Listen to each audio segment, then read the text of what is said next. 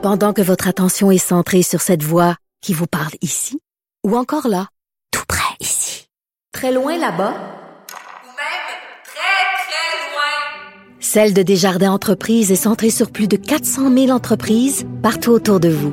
Depuis plus de 120 ans, nos équipes dédiées accompagnent les entrepreneurs d'ici à chaque étape pour qu'ils puissent rester centrés sur ce qui compte, la croissance de leur entreprise.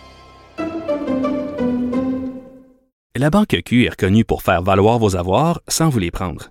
Mais quand vous pensez à votre premier compte bancaire, tu sais, dans le temps à l'école, vous faisiez vos dépôts avec vos scènes dans la petite enveloppe. Hmm, C'était bien beau. Mais avec le temps, ce vieux compte-là vous a coûté des milliers de dollars en frais, puis vous ne faites pas une scène d'intérêt. Avec la Banque Q, vous obtenez des intérêts élevés et aucun frais sur vos services bancaires courants. Autrement dit, ça fait pas mal plus de scènes dans votre enveloppe, ça. Banque Q. Faites valoir vos avoirs. Visitez banqueq.ca pour en savoir plus. Martino, souvent imité, mais jamais égalé. Vous écoutez Martino, Cube, Cube Radio. Si vous voulez comprendre l'époque dans laquelle on vit, vous devez absolument lire tous les livres de l'essayiste Pascal Bruckner. Il a écrit des livres qui nous permettent vraiment de comprendre notre époque. Je vous laisse, euh, je vous donne certains titres. L'euphorie perpétuelle sur le devoir de bonheur. On doit à tout prix être heureux de bonne humeur et rire. De la prospérité sur la religion du capitalisme. Euh, le fanatisme de l'apocalypse sur euh, l'écologie apocalyptique. On s'en va vers la fin du monde, euh, un racisme imaginaire sur l'antiracisme qui est comme un train sans frein. Euh, on voit du racisme partout. Les antiracistes sont obsédés par la race. Un coupable presque parfait sur l'homme blanc hétérosexuel qui est rendu le coupable de tous les maux de la société.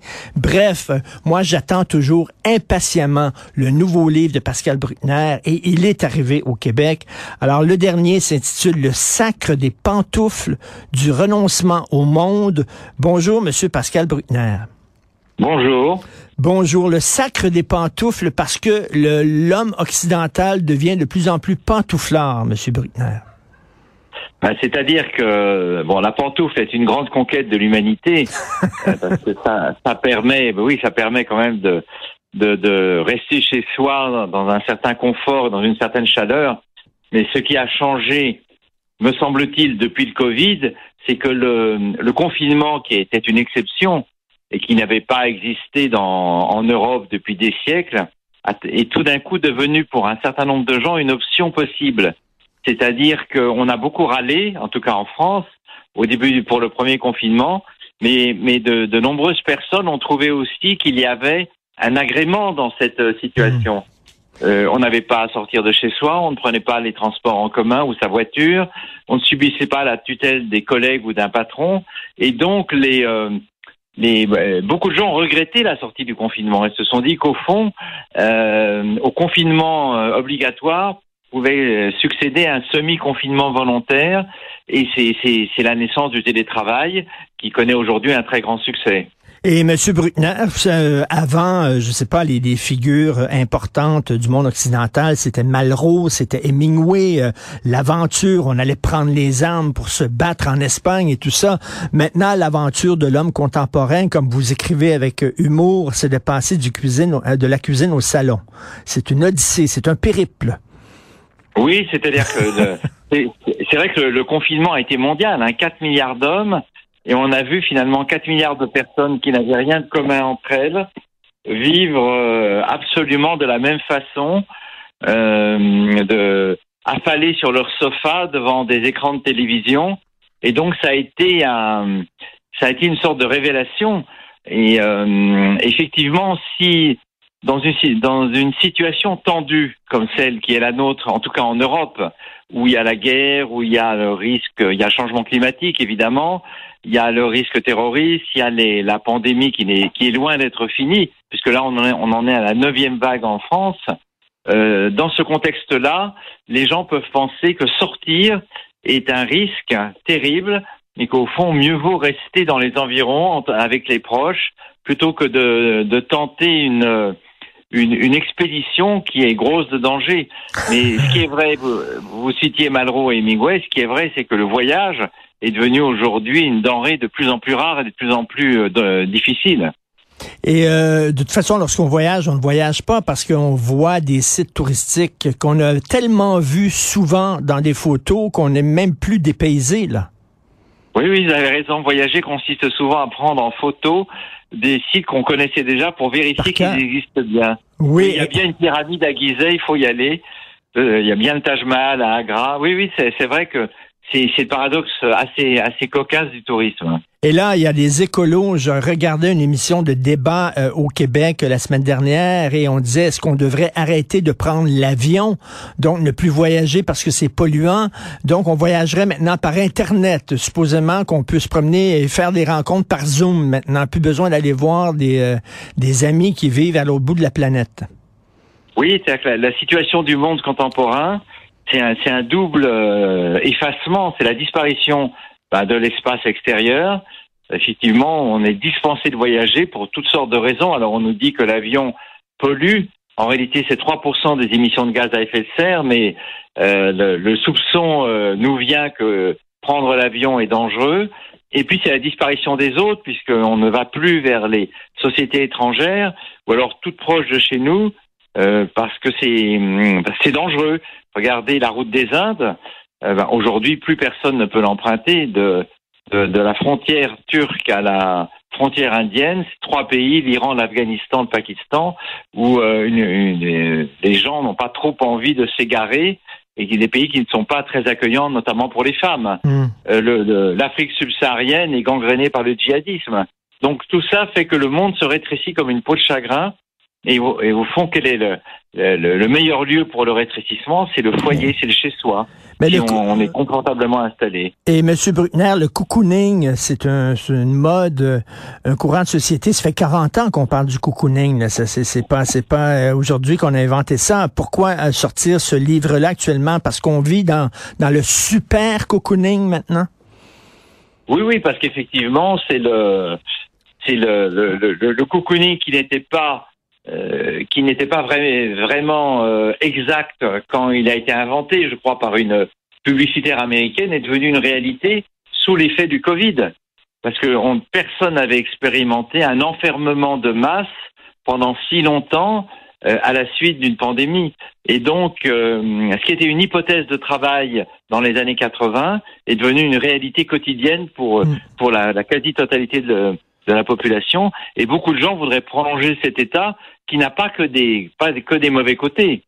Euh, effectivement, si on, si on a, euh, si on supporte la, vie de tous les jours avec euh, ses proches et ou son conjoint, si euh, on n'a pas d'appétit euh, de, de, d'exploration, on peut très bien se contenter d'une vie au rabais, puisque de, mais, mais qui n'est pas forcément au rabais, puisque contrairement aux années 80, avec Internet, euh, le portable et les écrans, le monde entier vient chez nous. Dès lors, oui. pourquoi partir dans le monde Et M. Bruckner, je vais me faire l'avocat du diable. Est-ce qu'on on, on surestime pas euh, euh, le- le- le- la rencontre avec l'autre? C'est-à-dire, j'aime beaucoup le cinéma, moi, mais je vous dis, là, euh, euh, il y a des gens qui disent aller au cinéma, vous écrivez ça un peu, c'est une expérience collective, on est avec plein de gens, on vit la même chose, euh, tout le monde ensemble, il y a quelque chose de presque d'une messe là-dedans.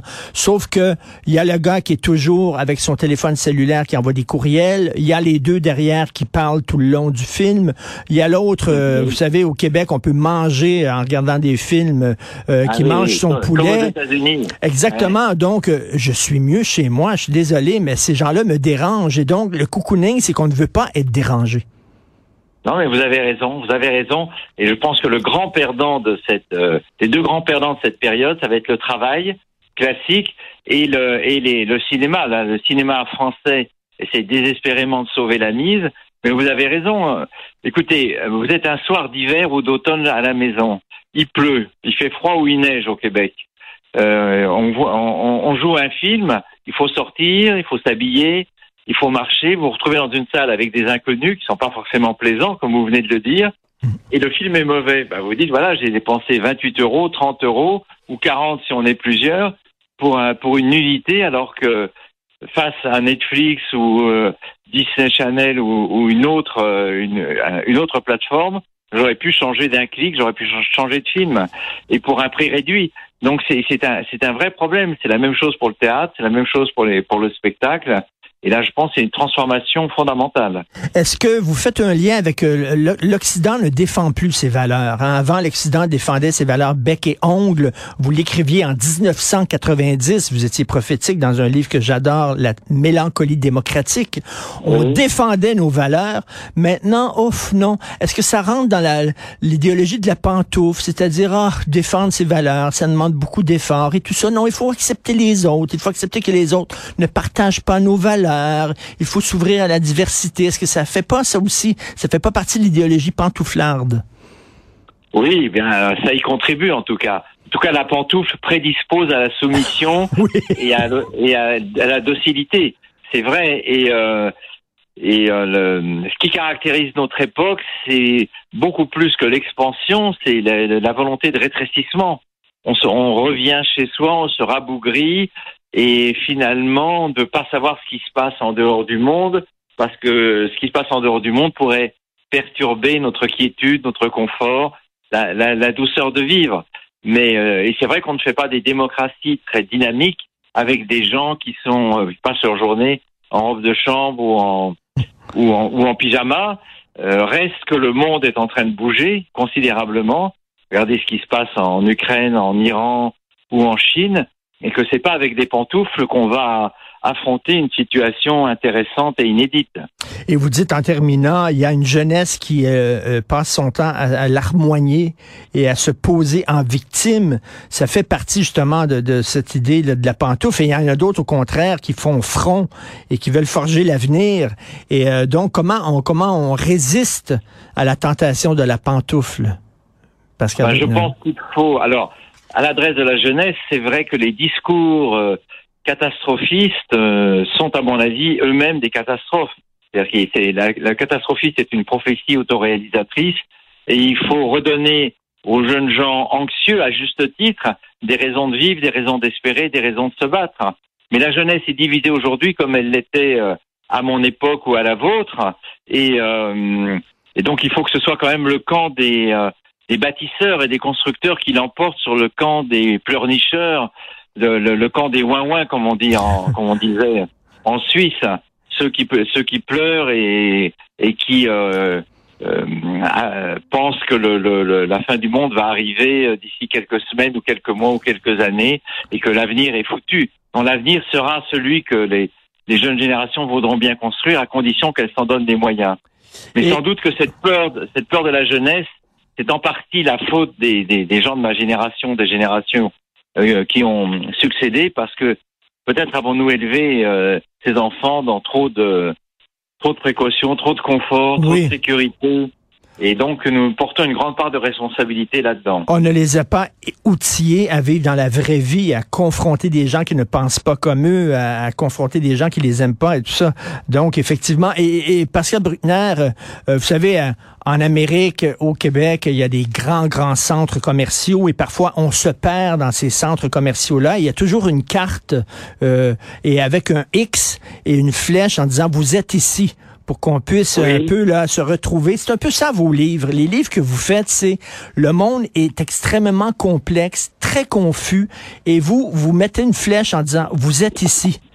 Est-ce que c'est ah, ça? bah, c'est gentil. Bon, Moi-même, souvent, je recours à la flèche. Mais enfin, ouais, très modestement, je pense qu'un un intellectuel euh, essaye de, de, de, de jeter une lumière sur un, un pan obscur de la société et du temps où il vit, parce qu'il est, il est comme chacun, perdu. Et donc, on écrit des livres pour... Euh, euh, pour euh, surmonter l'égarement où on se trouve à un certain moment d'histoire. Euh, J'espère que vous ne m'en voudrez pas, mais j'ai lu votre livre affalé sur mon sofa avec des pantoufles aux pieds.